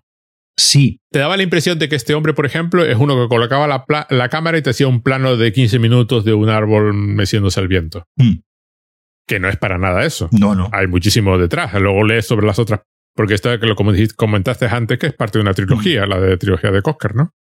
O sea, no solo no es eso, sino además está pasando un mogollón de cosas que tú no asocias con esto con este, hoy qué simpáticos son, mira cómo viven. ¿no? Claro, aquí, obviamente por, por, un lado, eh, también como tú me has dicho, está el orientalismo de, de, ver esto como algo exótico, ¿no? De, mira que mira qué exóticos eh, los iraníes, como qué cine más eh, exótico hacen. De hecho, en esta, en esta, ya lo comentamos cuando, cuando el episodio de, de, de Express, era ya, fue habitual, ya era prácticamente como he dicho antes, un chiste, que cada festival pues tenía que tener una película por iraní o de Taiwán o de Hong Kong, de Vietnam o de cualquier país así. Cuando estoy hablando de festivales me estoy refiriendo a los festivales europeos, ¿no? Estoy hablando de Festival de Cannes, San Sebastián, eh, eh, Venecia y Berlín, ¿no? Entonces todos tenían que tener sus tres o cuatro películas orientales, ¿no? Así muchas veces un poco sin mucha, mucha definición. Sí, porque además encima usamos Asia y Oriente para cubrir una cantidad del globo que tú Como digo, mete, mete a Wong Kar Wai en el mismo saco que Cabasquero Stami. Pues obviamente son agua y aceite, no tienen nada que ver el uno con el, con el otro. Que como todos los cineastas, pues tendrán sus cosas similares y sus cosas.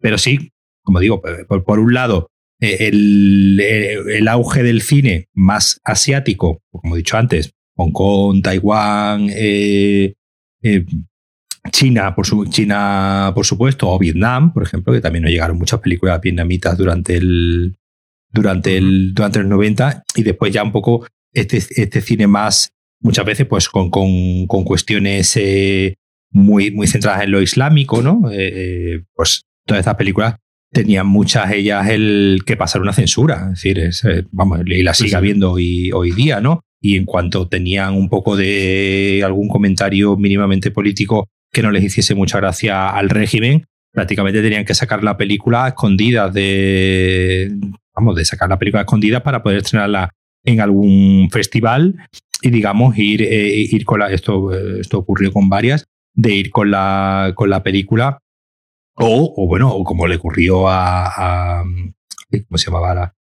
la chica esta, la del cómic eh, en blanco y negro, ah, Persepolis, eh, ahora a, la directora de, de Persepolis, autora del, de la novela gráfica también, que directamente pues tuvo que ir a Francia, ¿no? A hacer la película, no.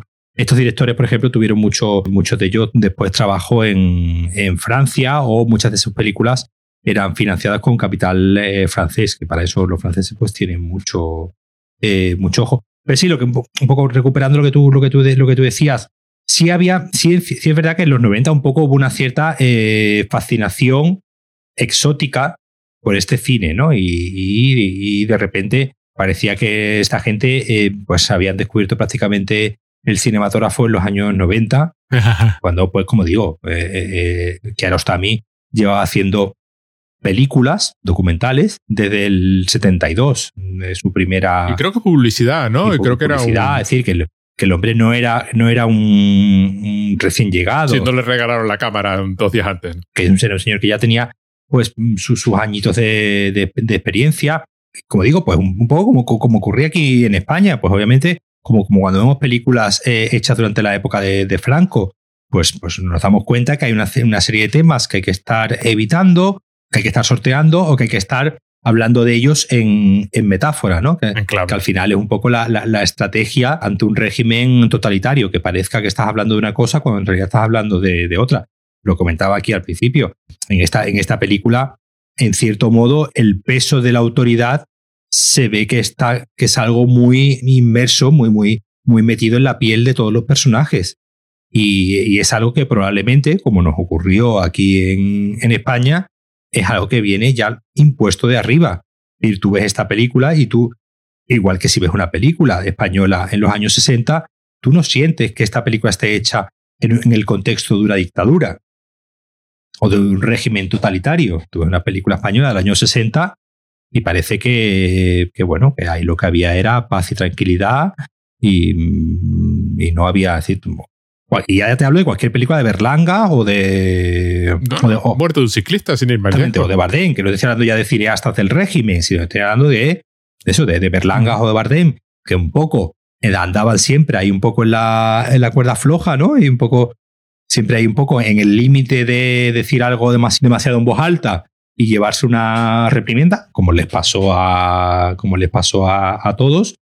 Son películas eh, que, que, que están circunscritas en un país que vive bajo un régimen autoritario, que vive bajo un régimen dictatorial, pues como digo, como ocurría aquí en, en, España. Y es algo que al final eso impregna, a, yo creo que impregna a, la película, como digo, igual que, que, podía, que podía impregnar a, películas de, de, Berlanga o a películas de, de Bardem, como mencionaba, ¿no? Muerte de un ciclista, donde se ve que, por ejemplo, la, la represión católica, la culpa, eh, es algo muy, muy, muy importante por decirlo de, alguna manera, ¿no? Que se gana mucho cuando no puede ser explícito. Claro. hay un, hay, hay, nada estimula la creatividad como no poder decir las cosas y entonces tener que decirlas de otra forma. la parte orientalista de todo este tipo de cine es que no te deja ver lo que las, las cosas formales que están haciendo, los descubrimientos, todo lo que has escrito ahora, de la, la, la combinación entre ficción Uh -huh. y, y, y, y, realidad, y qué es ficción, qué es realidad, qué es documental. Nada, nada es real, claro, todo es, todo es parcialmente ficción, pero claro, te, la de qué bonitas las escenas estas del pueblo iraní donde transcurre la película, no te dejan ver que la película está haciendo muchísimas cosas y que la película es muy sofisticada en su construcción. Uh -huh. Sí, sí, sí. Y cuando parece que es que, hombre, este señor descubrió la cámara, la plantó aquí, grabó su pueblo y su pueblo es muy chulo, ¿no? A mí me pasa mucho, por ejemplo, con los, claro, tú ves la animación del este, Uh -huh. eh, Sí. a, a un director como es Van Hammer, ¿no? Sí. Que tú dices, claro, ese señor era un genio, ¿no? Pero era un genio porque había cosas que no podía decir. Claro. Entonces, pues él se, se- pues él era un surrealista y, y tú ves sus cortos y te queda. ¿Quién hacía cortos así en, otro país que no fuera un país del este? Nadie. No, Por- nadie, nadie. nadie. Y claro, hay una tentación de verlo como que exótico del este, ¿no? No, es que, es que son una pasada. Uh -huh. O sea, cinematográficamente los ves y dices, jo, ya me gustaría, ¿no? Eh, eh, Es una falta de medios, porque obviamente hay una, hay una falta de medios. En, en Irán, eh, no en esta época, ni, ni supongo que ahora, habría una industria como, como tal, una industria cinematográfica co- como tal. Y obviamente, pues hacer una película es, requiere un esfuerzo muchas veces más, eh, como he dicho antes, pues incluso teniendo que recurrir a capital extranjero, con obviamente una falta de, de libertades a la hora de, pues, pues en Irán no hay libertad de expresión, no hay. eh, la- todas estas películas pasan por una censura y obviamente todo esto hace que, que, que haya que agudizar todos los. eh, obviamente, pues hoy en día ya esto con Internet está cambiando y cada vez sabemos más, ¿no? Bueno, estamos dando cuenta ahora con, con Cuba y con China, que ya empie- cada vez empieza a haber más grietas y cada vez es más difícil contener, pero en cierto modo en su época es el darle este auge al cine, sobre todo al cine iraní y también un poco al, al cine chino, ¿no? Con, con Zhang Yimou, por ejemplo, que también es de la, también es de la época de principios finales de los 80, principios de los 90 y también con un, con un cierto eh, ánimo combativo, ¿no? Contra el régimen. Obviamente a ojos, a ojos europeos todo sonaba, todo se veía muy, muy exótico. Y obviamente, pues las películas de San Yimou, que sí eran mucho más esteticistas, ¿no? En, en, ese sentido, que no eran tan, tan naturalistas, ¿no? Como, como, como la- las iraníes, eh, de repente a los ojos eh, occidentales, europeos y estadounidenses, de repente, eh, pues eso, de- de- descubrimos una serie de cinematografías que, bueno, que a nuestros ojos pues eran e- exóticas y muchas veces se, se trataban de forma condescendente, condescendiente, por eso tú has dicho, ¿no? Porque decía, "Ah, mira qué gracioso el niño con, con la libreta, pero no, es que si te paras a pensar, primero, si te paras a pensar un minuto la historia del niño con la libreta, puede pasar prácticamente, podía pasar prácticamente en cualquier lado, y al final los hallazgos formales que tienen estas películas, muchos de ellos al final se remontan prácticamente que aquí también un poco que tener una, una, tentación un poco primitivista, no de decir de, de, de recuperar la pureza del cine, ¿no? Eh, venir los de la Nouvelle Vague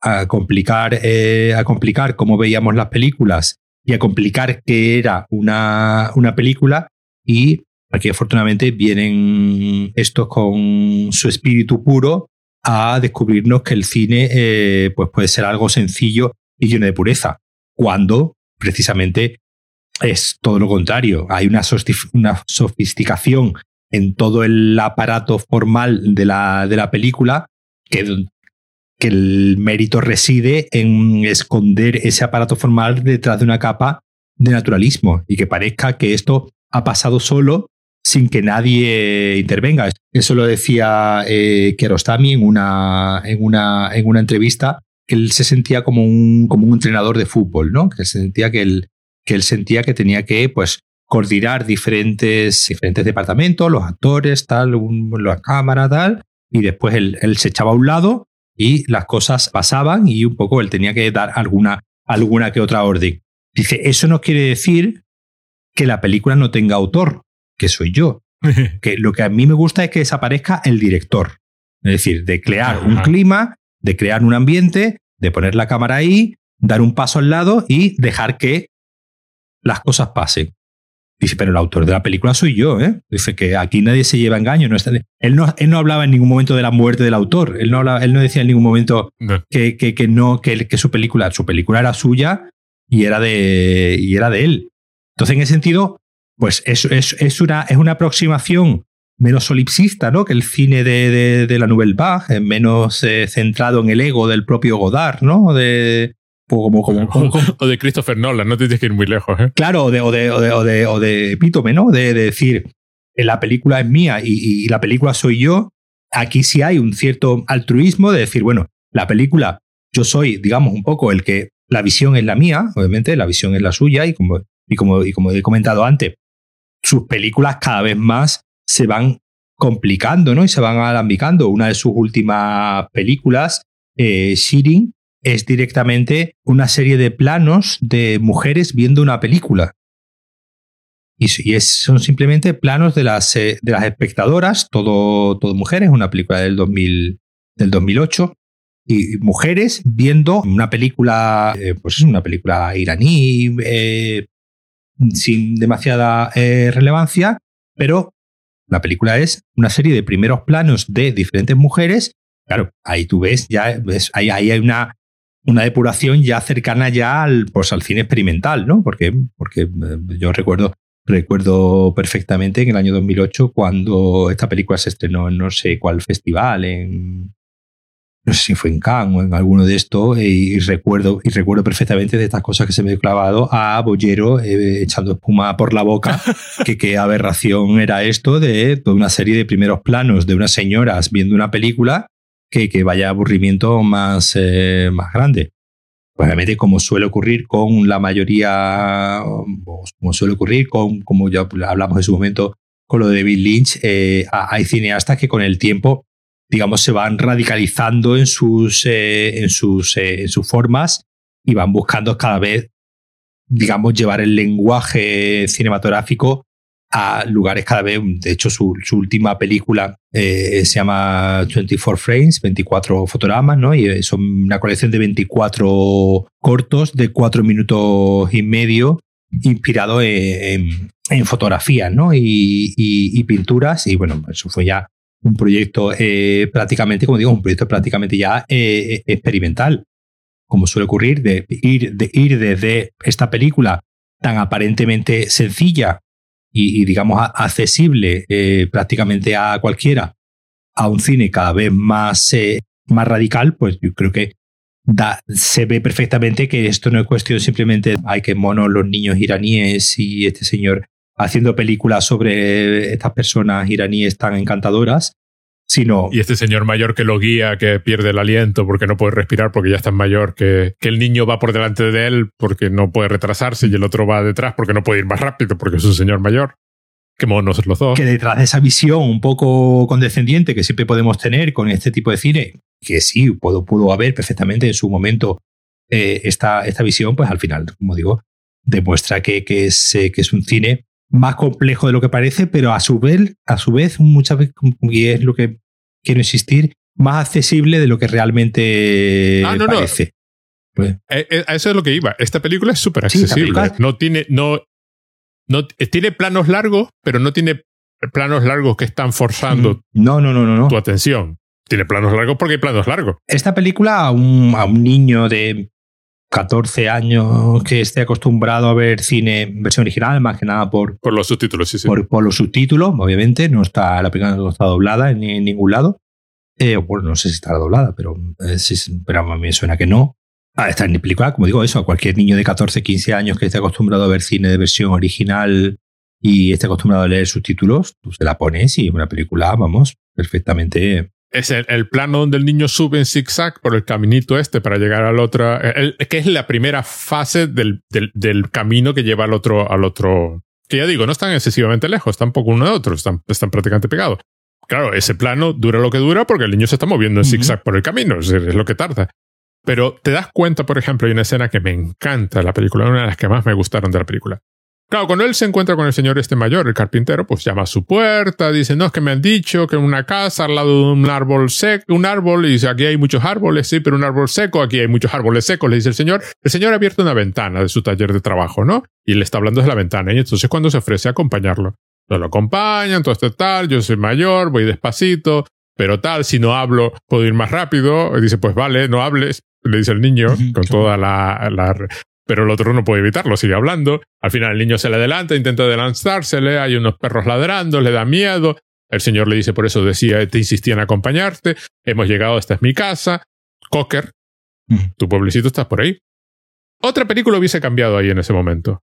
Hubiese parado ahí. Pero esta muestra al señor entrando en su casa. De pronto vemos el interior de su casa, está entrando, sube unas escaleras, llega a lo que debe ser su taller. Luego se acerca a la ventana vemos desde fuera de la ventana, otra vez en la calle, mueve así la cabeza un poco, las manos, y cierra la ventana. Mm. Eso eres tú dirigiendo. Sí, sí, sí, sí, sí, sí. Está todo hecho como si la cámara fuese neutra y estuviese ahí mirando al señor regresando a su casa. Pero eso no hacía falta, lo has puesto. Claro. Es decir, estrictamente en la anécdota, eso es, es, un poco como la, como la escena de los otros discutiendo sobre el dinero de las puertas, ¿no? Y, y tal. O sea, es parte de los temas de la película. Sí. No es parte de la anécdota. Y además está hecha deliberadamente. Quiero decir, esto, eso está pensado. Claro, claro, claro. O sea, tú estás intentando fingir que eso es natural y que el señor tal. No, no, pero hombre. Y, y la simetría de él abre la ventana, empieza a hablar con el niño y llega a su casa y la cierra la ventana. hay, mucha, hay mucha simetría en la, en la película y, la, y hay como, como rimas, ¿no? Hay como, como, planos, ¿no? Que se van repitiendo minutos después cuando vamos viendo al niño yendo y volviendo de, de, de, lugares.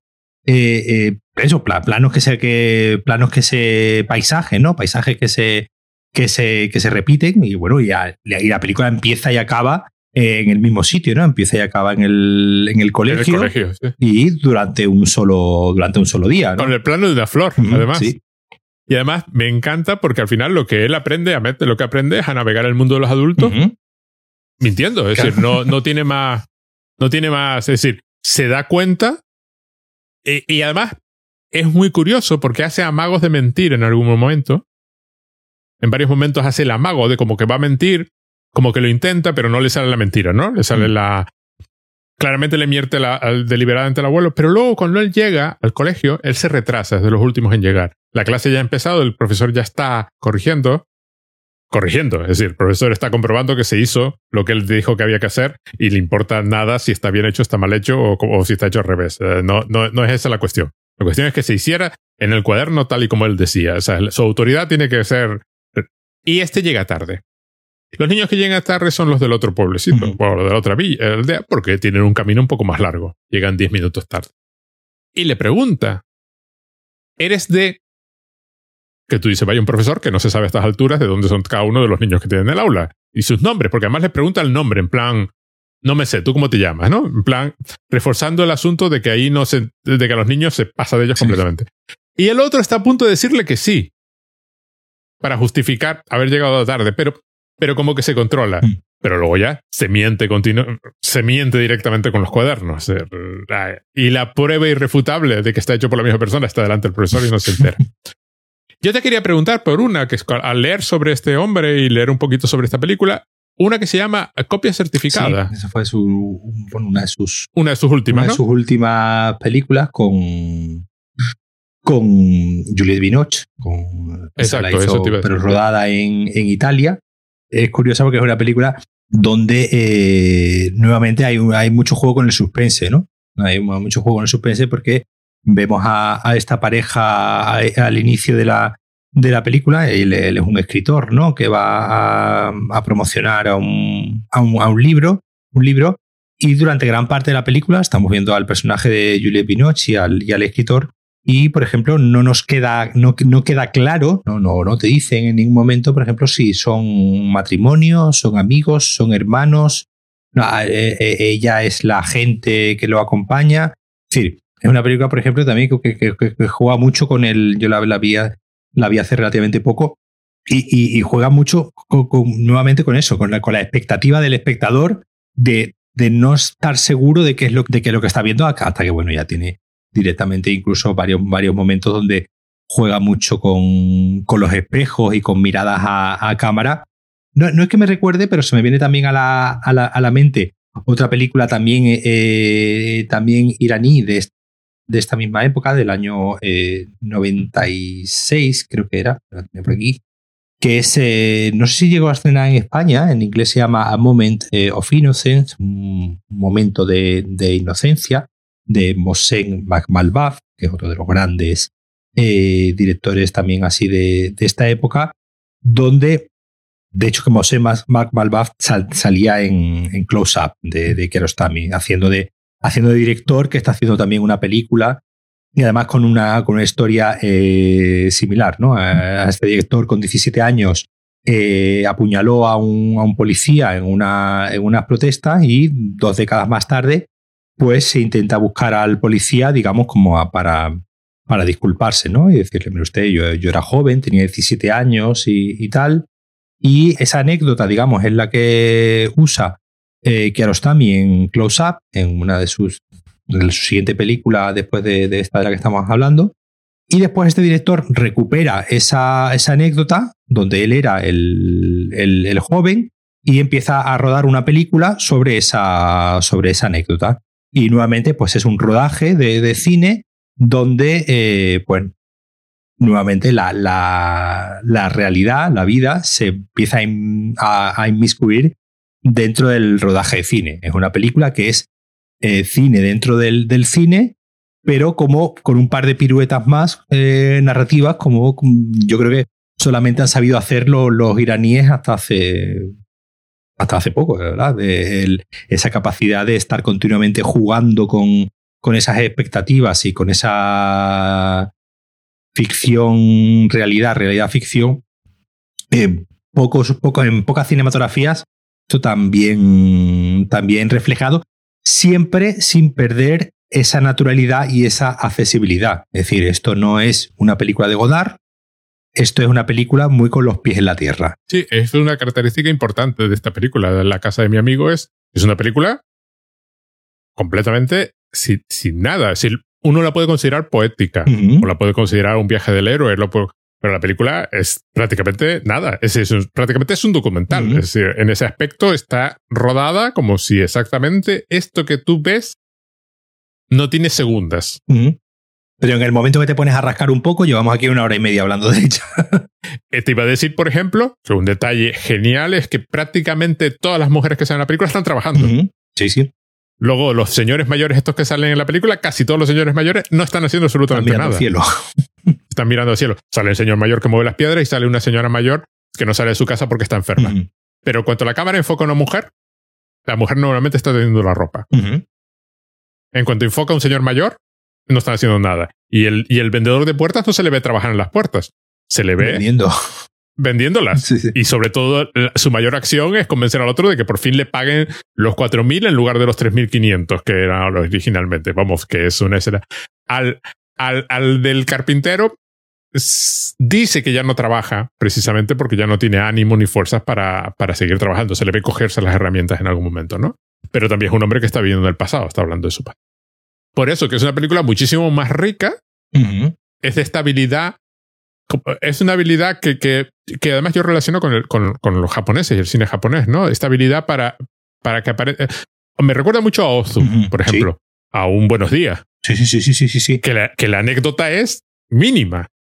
Y sin embargo, lo que está contando es todo un, es todo un comentario social. Y, y, también tiene en común mucho con Ozu, eh, eh, al final, esa universalidad. Es decir, es, ese que la, decir, porque al final las historias de padres e hijos que cuenta Ozu, aunque obviamente estén circunscritas a, un, a una cultura diferente a la nuestra y a una forma de comportarnos entre padres y hijos, probablemente no diferente a, a, a la nuestra, al final el problema ¿no? de muchas películas de Ozu de qué voy a hacer con mi padre que se está haciendo mayor es, algo, que, es algo que nos pasa a todos. Es, algo, es decir, en un contexto diferente, pero al final el conflicto moral de ¿qué hago? ¿Sigo yo con mi vida? Que, que, un poco no, al final aquí pasa un poco como, como, como con Hitchcock, ¿no? Todas las películas iban de lo mismo. Pues las películas de Ozu todas iban de eh, eh, mi padre se está haciendo mayor y eh, ¿qué hago? ¿Sigo con mi vida o ya haciendo diferentes mezclas, dos hermanas, un hermano y una hermana, tres hermanos, dos hermanos. Sí, pero con además con, pero lo que quiero decir además con anécdotas mínimas. Sí, sí, con anécdotas mínimas, pero que al final se convierten en anécdotas muy universales. Y al final es lo que hacen estas películas, tanto esas películas como las películas de Ozu, películas muy accesibles, siempre que obviamente sobrepasa, digamos, el, un poco el primer la primera barrera cultural de, sí, el primer contacto, una vez que superas eso y estás dispuesto, no hay ningún problema. Pero al final los conflictos morales, los conflictos, eh, las decisiones que tienen que, que, tomar los personajes, son decisiones que, que, nos seguro que nos resultan a todos muy, muy familiares y como te digo, eh, esta anécdota del niño con él, obviamente yo, yo le estaba contando ahora a mi hija, digo, sí, pero es una película que va sobre esto. Dice, pero digo, hombre, no lo puede llamar, digo, claro, no lo puede llamar por teléfono, porque no hay, no hay teléfono. Mm. Ya les han, de la primera cena vemos que eh, como no les pase esto, digo, entonces ya no hay otra cosa que, hacer. Digo, al final, como digo, es algo que podría pasar eh, en cualquier lado. Entonces, lo, lo, bonito al final que tienen eh, estas esta películas es que una vez que, pasamos esa primera barrera de una película japonesa, una película iraní o, o tal, después son películas que son muy fáciles de, de, entender lo que nos están queriendo contar en su capa exterior. Y obviamente ya después, si te pones a rascar, pues tienen eh, muchísimas más eh, muchísimas más capas. Pues ya está. Pues ya está. Que, ¿Listo? Que la veáis, una película iraní sin miedo. Eh, está en Movie, que os podéis dar de alta y os dejamos el enlace. En las notas de 83 minutos se ve en un momento. Se ve en un momento y, y seguro que os gusta. Muy bien, muchas gracias Paco. Nos vemos. Nada a ti.